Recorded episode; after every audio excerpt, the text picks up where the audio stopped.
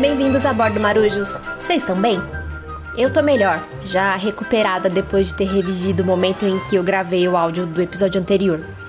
Foi um pouco difícil para mim e, e, me desculpa por fechar o episódio daquele jeito, sem encerrar direito. Para quem não lembra, eu toquei as gravações do que aconteceu na Fossa das Marianas. Se você perdeu essa parte da história, acesse os outros episódios para ouvir a história toda.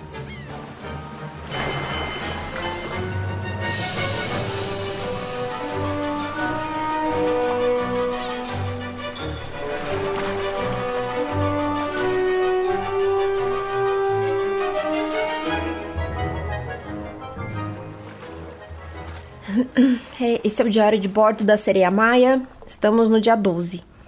Eu desmaiei e acordei aqui, na casa da Pérola. Oi, gente! Quem vai ouvir isso?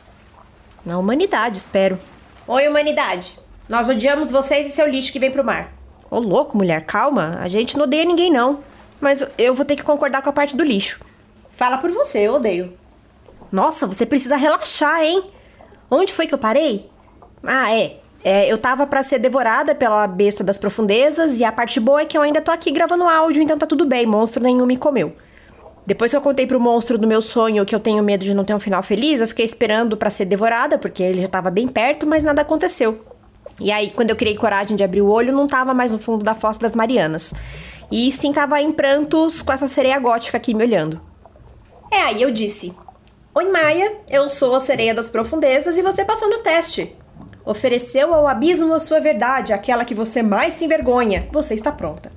É, podia ter me contado que a verdade era o caminho para sua casa antes de quase me matar do coração? Podia. Mas não, era mais divertido me ver quase ser comida por um monstro gigante, né? Ah, acontece que só a verdade abre a porta da coragem, Maia. Só assim você chega até aqui. É preciso coragem para enfrentar seus medos, mas ainda mais coragem para encarar nossos vazios e vergonhas, etc, etc, etc. Spoiler, você conseguiu e agora você pode me pedir o que precisa. Eu só preciso da chave de pérola. Aham, uhum, eu sou a pérola, prazer. Ah, tá de sacanagem comigo, sério? Nossa, mania do povo de São Paulo que fala da pérola e não de pérola. Senão eu tinha entendido antes. Bom, eu preciso de você para ler esse mapa aqui. Ah, deixa eu ver. Ah, é um enigma. Mas espera, eu lembro desse mapa, sim. Maia, Maia. Esse é mesmo seu nome? Ah, é um apelido. Meu nome é Maia Noela, que é uma mistura dos nomes da minha avó Maiara com a minha avó Manuela. Maiara!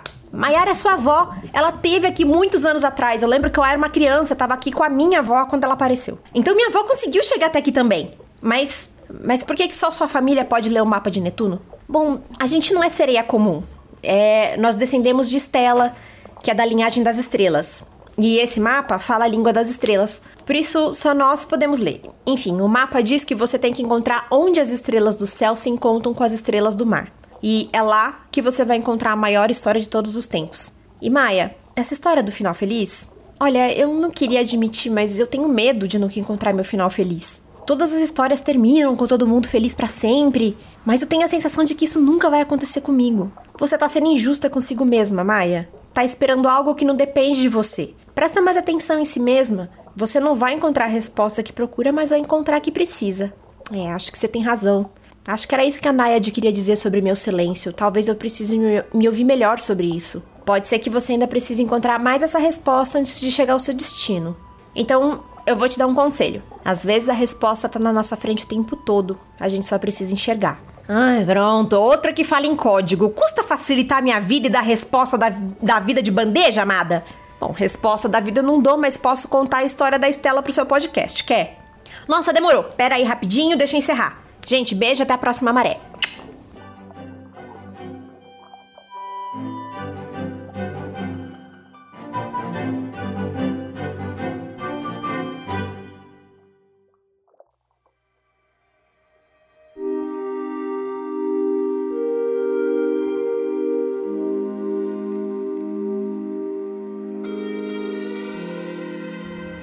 Aconteceu quando o coração das pessoas ainda era aberto para magia. Em um lugar que já mudou de nome tantas vezes que ninguém mais tem certeza de onde exatamente fica. Foi lá, no céu desse lugar, que as estrelas entraram em rebelião.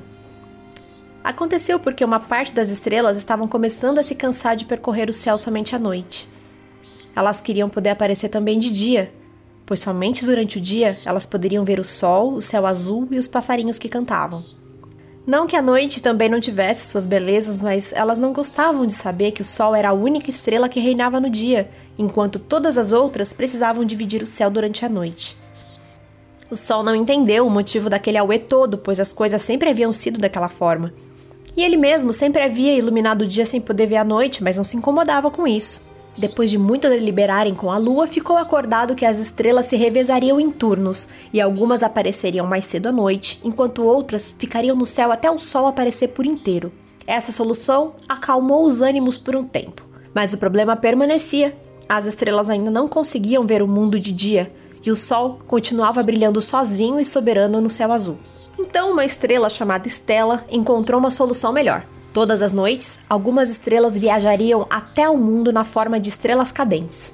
Elas cairiam na Terra durante a noite, permaneceriam lá durante o dia e voltariam para suas casas na noite seguinte, para dar a vez para outras estrelas. E assim ficou acordado. Porém, o Sol não estava nada contente por não ter sido consultado. Ele começou a sentir muitos ciúmes do seu dia, pois estava acostumado a ser a única luz que brilhava no mundo naquele período e ter outras estrelas brilhando por ali, ainda mais perto das belezas que ele só podia contemplar de longe, poderia fazer com que parasse de admirar seu brilho e calor.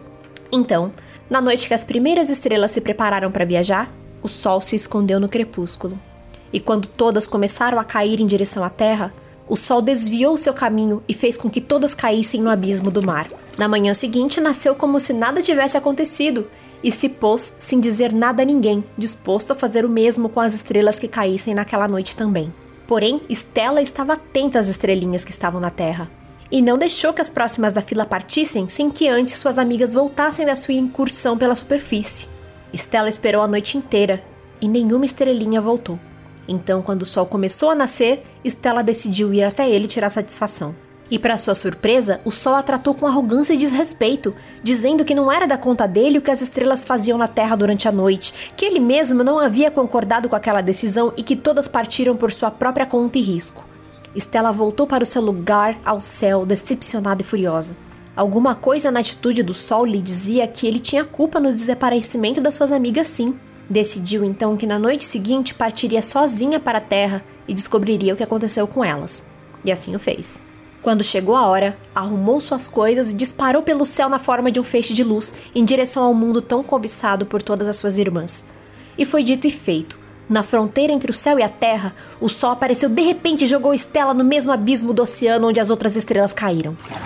O impacto foi tão forte que ela caiu desacordada e só foi acordar quando já era dia. Não reconheceu o lugar onde estava e lá dentro seu brilho era ofuscado pela água. Quando conseguiu se levantar, ficou desolada ao perceber todas as estrelas que tinham partido na noite anterior caídas à sua volta, fracas e apagadas, incapazes de refazer seu caminho de volta.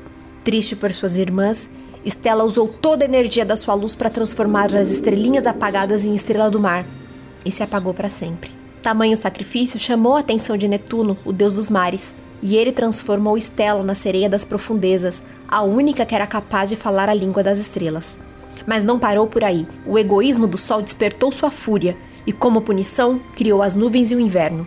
Assim, agora o sol poderia aparecer no céu somente na metade do ano. E mesmo no verão ou primavera, quando o céu estivesse azul, as nuvens poderiam cobri-lo, impedindo de ver a terra. Já as estrelas poderiam visitar o mundo sempre que quisessem na forma de estrelas cadentes.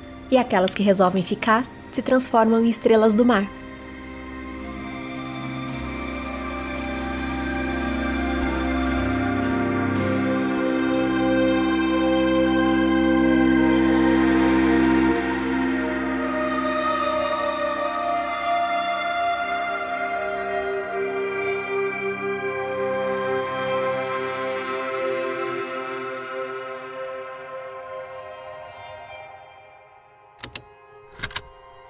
Estalo Podcasts.